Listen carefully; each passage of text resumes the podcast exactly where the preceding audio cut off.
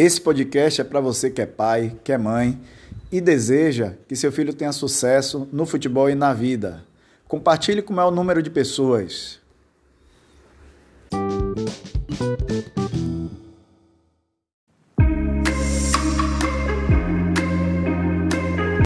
Olá, seja bem-vindo a mais um vídeo do Pai do Futebol.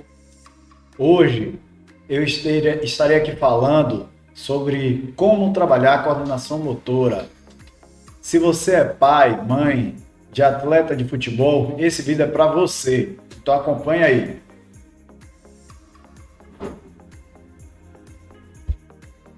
Para quem ainda não me conhece, estarei fazendo uma pequena apresentação rápida, tá certo?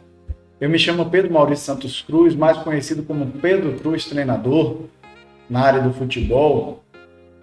E é, eu tive o prazer de fazer as licenças C, B e A da CBF. A licença C é para é, escola de futebol, licença B, divisão de base, licença A para o futebol profissional. Eu tenho também curso de coach esportivo feito com Suzy Fleury, né, uma psicóloga esportiva muito conhecida aí na área. Tem o curso de treinamento funcional pela Core 360, que é uma instituição também bem reconhecida. É, fiz um curso de formação em análise de desempenho pela Universidade do Futebol, também muito conhecida no meio. É, e sou formado como professor de educação física, licenciatura plena na Universidade Federal da Bahia. Já atuei como diretor técnico, atuo, na verdade, atualmente como diretor técnico da Chute Inicial Corinthians aqui de Salvador, que é uma escola licenciada do Corinthians Paulista. Mas já estive como auxiliar técnico do Jacuipense até pouco tempo. Trabalhei também como supervisor também no profissional, né, do Jacuipense. Fui coordenador da Academia Leão Grenar e, e ajudei na implementação do projeto. Cheguei a ser também coordenador das categorias de base lá na Jacuipense durante um período. Fui coordenador da Escola Chute Inicial Corinthians, essa mesma que sou diretor hoje, há um tempo atrás. Então, na Chute Inicial Corinthians, eu passei como professor, depois retornei como coordenador e hoje sou diretor, tá bom? Fui treinador também, passei pela, como treinador do Jacuipense, da categoria Sub-15 e do Galícia também, né, que é outro time aqui de Salvador. Além de ter vivenciado né, alguns treinamentos em Bahia, Vitória, Santos, é, MAF, que é uma escola também de futebol daqui de Salvador.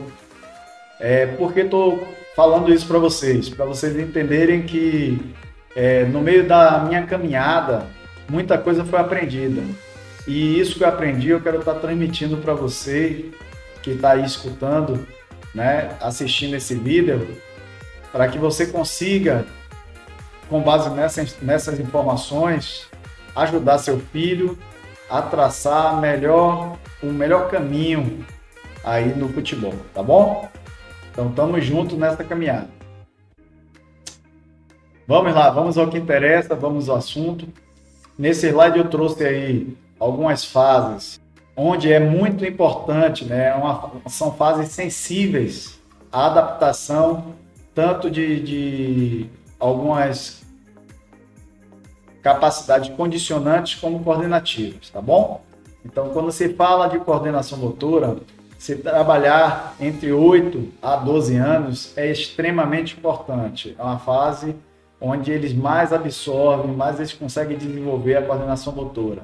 Porém, se você observar nesse gráfico, é, a partir dos 6 anos já deve se trabalhar e até as idades maiores. Não tem, na verdade, um limite de idade, porém, alguns estudiosos eles defendem que você não deve estar é, tá trabalhando a partir mais dos 15 anos. Porém, a gente sabe, quem é da área, sabe que o trabalho de coordenação motora, mesmo que ele seja mantido após essa idade de 15 anos, é, conseguimos resultados sim, se for trabalhado da maneira correta. Então, eu defendo que tem que se trabalhar, independente da idade, tá bom? A capacidade aeróbica, ela deve se iniciar, né, aos 7 anos e depois se potencializar a partir ali dos 12 anos e dando bastante ênfase até os 16 anos, início de 16 anos, tá bom? Porém, deve continuar se trabalhando sempre. A capacidade aeróbica é uma das mais importantes, é o que vai dar resistência para aguentar jogar o jogo todo, tá bom? A potência aeróbica é o que vai permitir que a gente tenha consiga jogar em alta intensidade, né? Durante todo o, é, o, o, tempo de jogo, dá vários picos de alta intensidade. Então é muito importante se trabalhar, principalmente a partir ali dos 13 anos, né? E é uma, é uma das condicionantes também muito importante. A velocidade, como você pode observar, hoje é, é uma capacidade das que maior valor tem no futebol, né?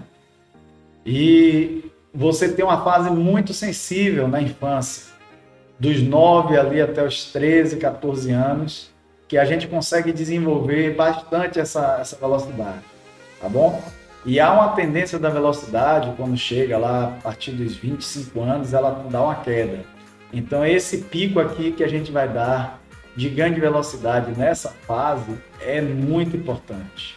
Então, é, é só para curiosidade mesmo, não faz parte do assunto de hoje, mas para vocês ficarem sabendo. A força, até por uma questão hormonal, é importante ser trabalhada a partir dos 14 anos, onde começa a haver uma produção de testosterona maior. Mas ela pode ser trabalhada na infância, já tem estudos mostrando que se tem ganho de força na infância, porém a gente não deve estar tá dando tanta ênfase a isso, tá bom? É, e é, o último item aí é a flexibilidade. A flexibilidade, o ideal é que a gente mantenha. Toda criança ela já nasce um pouco mais flexível, né? Ela já é mais flexível que o adulto. Então a ideia é que se mantenha essa flexibilidade e que aqueles que são mais encurtados que se ganhem flexibilidade nessa na idade da, na, durante a infância, né? É um é muito importante se trabalhar a flexibilidade durante a infância, muito, mas muito importante e até para a prevenção de lesões, né? Então a gente não pode negligenciar esse treinamento durante a infância, tá bom? Mas como nossa proposta é coordenação motora, vamos ao que interessa. É, para falar de coordenação motora, a gente tem que falar né, sobre as habilidades motoras, principalmente as habilidades básicas, que são, é, são habilidades que são normalmente é, naturalmente né, adquirida geneticamente. Porém, é, se a gente treinar, a gente consegue um desenvolvimento e um, um, aprimoramento dessas habilidades, tá certo? Eu aqui classifiquei, né, na verdade não fui eu, né, mas baseado na literatura, eu trouxe a classificação das, de três tipos né, de habilidade motora, né, é, considerado, né? A habilidade as habilidades locomotoras, que é as básicas, andar, correr, pular, né? rastejar, as que se deslocam, ajudam no deslocamento, as estabilizadoras, né? que são é, o fato de se equilibrar, né? tanto estaticamente como dinamicamente, e rolar, né? são essas que mais caracterizam, ok? E as manipulativas, que normalmente são utilizadas utilizando outro objeto, né? Uma bola, um arco, seja lá qualquer objeto, objeto que a gente use, essas manipulativas elas vão estar presentes. Então agarrar, arremessar, o chutar, o receber, né? Recepcionar, etc. Tá bom? Nós vamos falar também sobre os receptores de informação. Por que estamos tocando nesse assunto? Porque para se fazer um trabalho de coordenação motora eficiente, nós temos que saber que a base da coordenação motora está nas habilidades básicas que foram faladas agora, né? Junt, juntamente com os receptores de informação, que esses devem ser estimulados, tá? e vocês vão entender um pouco mais daqui a pouquinho. Então, e tem os elementos condicionantes também, que esses são os elementos que mais a gente trabalha coordenativos, tá? E também temos os elementos de pressão, que é quem vai dar uma carga é, é, vamos dizer assim, uma progressão no estímulo. Aquele fator que vai estar tá dando continuidade a, a uma adaptação no estímulo, vamos falar assim, tá? para que fique bem entendido. Então, os analisadores, né, que são os receptores de informação, é, ele pode ser ótimo. Quando a criança ela, ela tem como referência a visão, é, esse analisador é considerado óptico, né? ótimo. O acústico é quando a gente recebe informação né, para uma ação através dos nossos ouvidos, né, através da nossa audição. Então, a partir do que a gente escuta, a gente, a gente responde né, ao estímulo. O tátil tem a ver justamente com o toque, né? a sensibilidade da nossa pele. O sinestésico tem a ver com a questão a partir do movimento de um terceiro, né? E o vestibular, que tem a ver com o nosso centro de gravidade, né? Então, é, a partir daí, esse está mais ligado à questão do equilíbrio. Os condicionantes de movimento são os fatores que mais a gente, a gente trabalha, né? o nosso foco no trabalho de coordenação. Tá? Então, temos como condicionante o elemento diferenciação sinestésica, depois eu vou explicar cada um deles, o equilíbrio, o acoplamento, o ritmo, a mudança, a reação e a orientação. O que é que se entende de elemento de é, condicionante de diferenciação sinestésica? É quando a gente, a gente quer desenvolver né, uma qualidade de movimento. Normalmente está direcionada à qualidade do passe, à qualidade do chute, à qualidade é, de um cabeceio, né? ligado sempre a um fundamento. Normalmente isso aqui está ligado, diferenciação está ligado a isso. Por quê? Porque você consegue fazer o movimento de uma maneira mais eficiente. Quando se trabalha bem isso aqui, você faz o movimento de uma maneira mais eficiente e com a maior economia de energia, tá bom? Então, quando a gente quer trabalhar a diferenciação, a gente faz um trabalho muito direcionado a isso, ok? O equilíbrio é a capacidade que a gente tem, né, de manter ou recuperar a estabilidade, né? É, se eu causo uma movimentação no corpo onde vai me causar uma instabilidade, eu vou tentar ali recuperar essa estabilidade. Isso, isso é o que é o trabalho de equilíbrio. O acoplamento é quando a gente faz dois, três movimentos parciais, mas que acabam gerando um movimento único. É muito característico quando estamos fazendo um drible, né? quando a gente faz um drible, é, uma pedalada, um elástico, é bem característico esse acoplamento. Mas é, quando trabalhamos o acoplamento, a gente pode também fazer um trabalho conjunto entre braço e perna. Né? Se eu pego um, um bambolê no braço, fico girando e eu faço um outro movimento com a perna, também estou fazendo um trabalho de acoplamento, ok? O ritmo é mais fácil de entendimento, é quando a gente faz um movimento dentro de um determinado ritmo, determinado externamente, né? Ou o professor batendo palma, ou um apito, ou é, simplesmente um sinal sonoro dando ritmo, um batuque, uma música, seja lá o que for, e a gente fazer movimento de acordo com aquele ritmo ali da, da música ou do som, ok? mudança está bem caracterizado na capacidade que temos de adaptação a novas situações, a novas posições, né, ou novas direções. Então toda gente, toda vez que a gente vê uma mudança de uma situação, uma mudança de uma posição, uma mudança de direção, e a gente se adaptar a isso, a gente está trabalhando a questão de mudança, ok? Reação é aquele, é, é, muita gente vê, é muito conhecido como a velocidade de reação, né? É a velocidade que a gente detecta um estímulo e reage a ele. Então, é, normalmente a gente trabalha muito é, com olho fechado, a partir de um sinal você vai e pega uma bola, um exemplo, que está no meio do caminho ou quicando, alguma coisa assim. Então é trabalhado bastante dessa forma. Ou você corre em direção a uma pessoa quando ela direciona no lado que você quer virar, que, que você tem que virar, você vira na mesma hora. Isso tudo é muito importante ser trabalhado. A orientação é a capacidade que a gente tem de atuar em determinado espaço, né? A gente determinar aquele espaço e a gente atuar nele sem dificuldade, né? Mesmo que esse espaço seja pequeno. Isso é, é uma valência importantíssima ser trabalhado, né? Então, baseado nesse elemento condicionante, eu vou estar falando também de um próximo e depois a gente, vocês vão entender o porquê que eu estou falando disso tudo, tá bom? Fica aí, tenha paciência.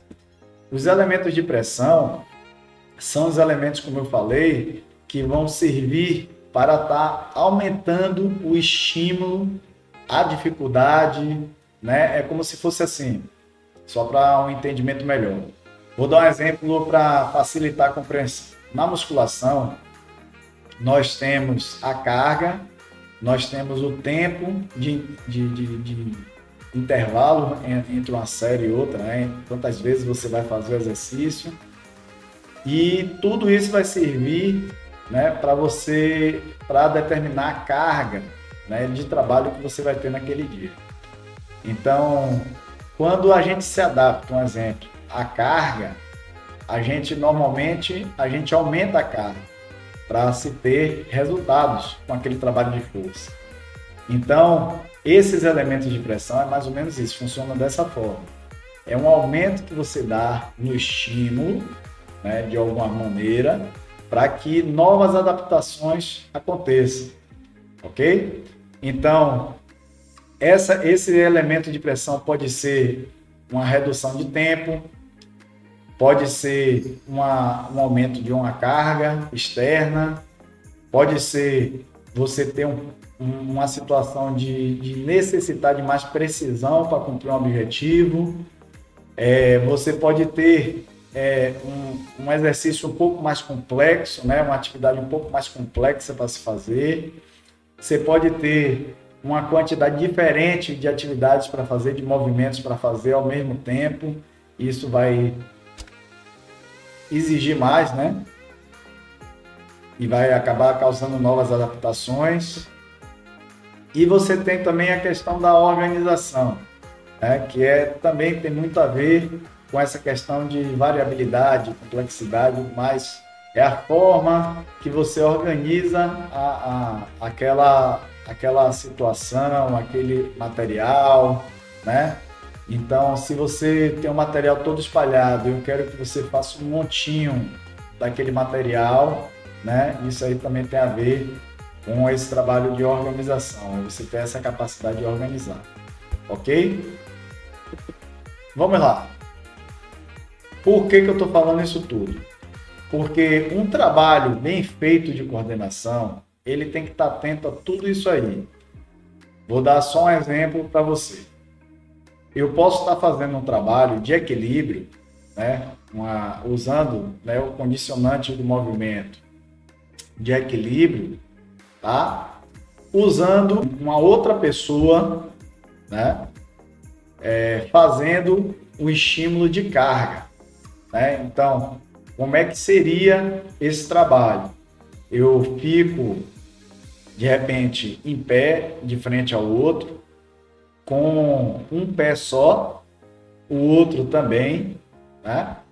de olho fechado, todos dois de olho fechado, e a partir do movimento do outro, aí o estímulo aqui receptor é o sinestésico, a partir do movimento do outro, eu vou tentar me equilibrar. Então o outro vai me empurrar, vai me puxar, vai me é, tentar de todas as formas me tirar esse equilíbrio e eu vou tentar me manter equilibrado, mesmo sem estímulo óptico, né? E qual é o elemento de pressão que está sendo utilizado aí nesse caso? Está sendo a carga, tá? É a força que o outro está fazendo sobre mim, ok? Um outro exemplo eu posso estar utilizando né, um, um treinamento de chute ao gol, onde que seria um treinamento de diferenciação de movimento, ok? Diferenciação sinestésica, lembra? Eu vou utilizar o estímulo ótico, tá? Ótico, porque eu estou vendo onde é que eu vou finalizar, né, a bola, ok? Só que eu coloquei um elemento que é a precisão de pressão aqui, que é a precisão, tá? Porque o que eu quero é que não só ele acerte o gol, mas ele acerte o gol naquele lugar específico ali, seja no ângulo, né? Seja na, na parte de baixo, no canto do gol. Então posso colocar um cone ali determinando a área que eu quero que ele acerte a bola. E aí eu estou dando um estímulo de precisão, ok? Um outro exemplo só para o entendimento, tá? Então, tudo isso eu estou fazendo movimentos de habilidade simples, tá? Juntando com um condicionante de movimento, estimulando um receptor de informação, um analisador, tá? E colocando um elemento de pressão para que tenha uma progressão. Normalmente, é, toda atividade ela deve iniciar de uma maneira mais fácil e ir progredindo para uma, uma maneira mais complexa, né? Então, um exemplo, se eu quero iniciar um trabalho, como eu falei, de chute a gol, eu não já vou começar é, exigindo que ele acerte um canto de uma trave. Não. Inicialmente, ele só precisa acertar o gol, ok? Isso já gera, para alguns, uma dificuldade partir do momento que eu acertar o gol não é mais dificuldade nessa atividade, aí eu sim eu posso aumentar né, a complexidade, né, colocando esse elemento de precisão, ok? E aí cada vez mais eu posso dar. Um fato também importante de estar tá colocando uma uma coisa muito importante para estar tá colocando também é que não necessariamente eu preciso estar trabalhando somente um condicionante de movimento. Eu posso estar trabalhando equilíbrio junto com diferenciação, junto com acoplamento. Né? Um, um exemplo, um trabalho onde eu vou estar fazendo uma, um drible, né? um trabalho de um contra um, né? onde ele vai ter que passar por aquele adversário e finalizar o gol é um trabalho onde eu estou fazendo todo esse trabalho, estou unindo vários condicionantes de movimento. E é bem interessante né, vocês perceberem isso, porque o próprio jogo ele já trabalha essas, essa coordenação motora. Né? Acabei de citar, né? um trabalho de um contra um, ele já está trabalhando a coordenação motora. Ok? E é assim mesmo que funciona. Então, é muito importante a gente estar atento a isso. A gente, além de estar fazendo o trabalho direcionado né, para o estímulo coordenativo, né, mas que isso seja de maneira prazerosa, de preferência em forma de jogo, tá? Porque você vai conseguir estimular muito mais. E além de trabalhar outras questões importantes também para o jogador, que é a inteligência de jogo, é a tomada de decisão. Então eu defendo muito que se faça todas as atividades, seja de aprendizado de fundamento técnico, seja de aprendizado de princípios táticos, seja de desenvolvimento da coordenação motora em forma de jogo. Eu sou um defensor do formato jogo, porque eu vejo que faz muita diferença no desenvolvimento do jogador. É muito importante eu estar colocando aqui que temos que variar os estímulos. Ou seja, eu não posso só estar trabalhando dando estímulo de analisador óptico, ou só analisador acústico, ou só tático, ou só sinestésico. Não posso estar trabalhando só diferenciação, equilíbrio acoplamento. Eu tenho que procurar organizar a minha sessão de treino, principalmente nessas fases sensíveis de desenvolvimento da coordenação, onde eu faço uma variação desses estímulos e eu consiga trabalhar todos esses estímulos. É lógico que tem idades que, um exemplo, o acoplamento é um pouco mais complicado de trabalhar. É, tem alguns desses condicionantes de movimento aí que são mais difíceis trabalhar algumas idades, né? Mas é, dentro do que o professor entende, conhece a, aquela turma que ele está trabalhando, é possível chegar e se planejar e se fazer um trabalho bem rico. E isso vai fazer diferença lá na frente.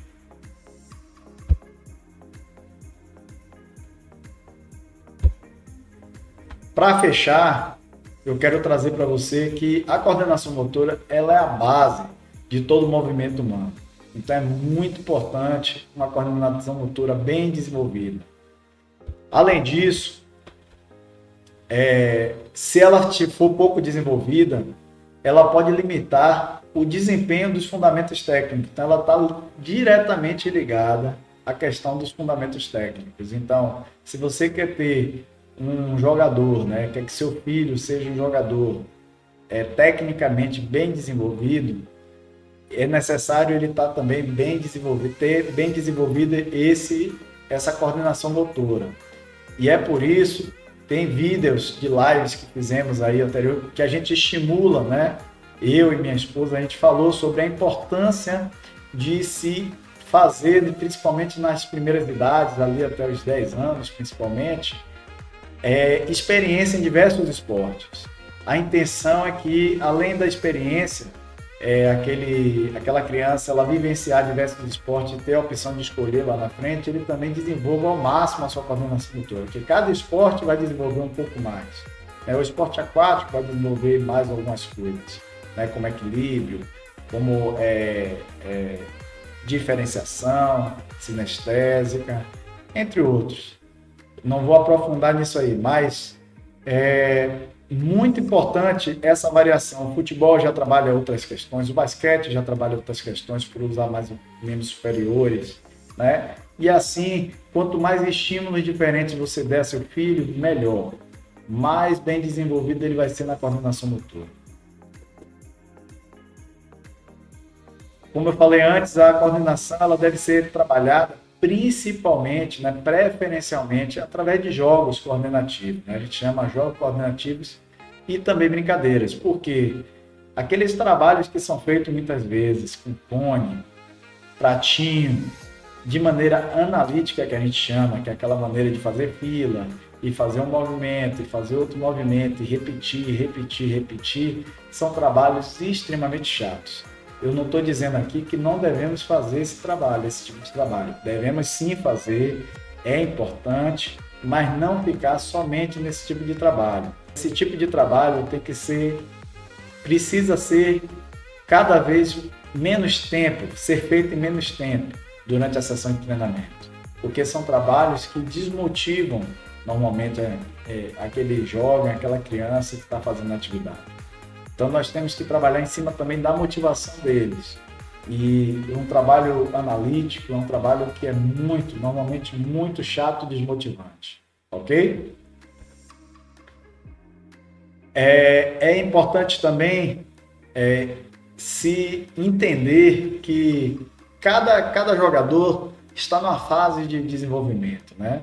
E se aquele, aquele jogador ele não tiver o estímulo correto, ele vai acabar estagnando ou simplesmente até perdendo um pouco de habilidade por falta de estímulo. Né? Por isso que é importante aquelas condicionantes lá serem trabalhadas junto com os elementos de pressão. E esses elementos de pressão eles serem utilizados de maneira adequada para que o estímulo se torne sempre adequado ao desenvolvimento do, do, daquele jogador, tá certo? O, o, eu vejo na prática muitos trabalhos é, básicos sendo feitos em meninos já desenvolvidos, né? Pessoa, menino de 15 anos, 16 anos, e já tem uma coordenação motora bem desenvolvida. E muitas vezes o profissional ele, ele continua fazendo um trabalho muito simples, seja na escadinha, seja é, nos cones, e isso não é legal isso acaba prejudicando o processo de avanço da, da coordenação motora, né? E é por isso, talvez, que muitos falam que não se desenvolve tanto a coordenação motora a partir de uma certa idade. Mas se a gente der o estímulo correto, desenvolve sim, né? E, e ajuda bastante no processo de formação. Então, quero aqui agradecer né, a sua presença, sua disponibilidade de estar vendo o vídeo, agradecer por você estar acompanhando Paz do Futebol. Vamos sempre estar entregando conteúdo de qualidade, ajudando você nessa formação né, do seu filho, tá certo? E eu peço só que você clique aí, se inscreva no nosso canal e também dê um joinha né, no, no vídeo para ajudar a esse vídeo chegar a mais pessoas, tá bom? Muito obrigado e até o próximo vídeo.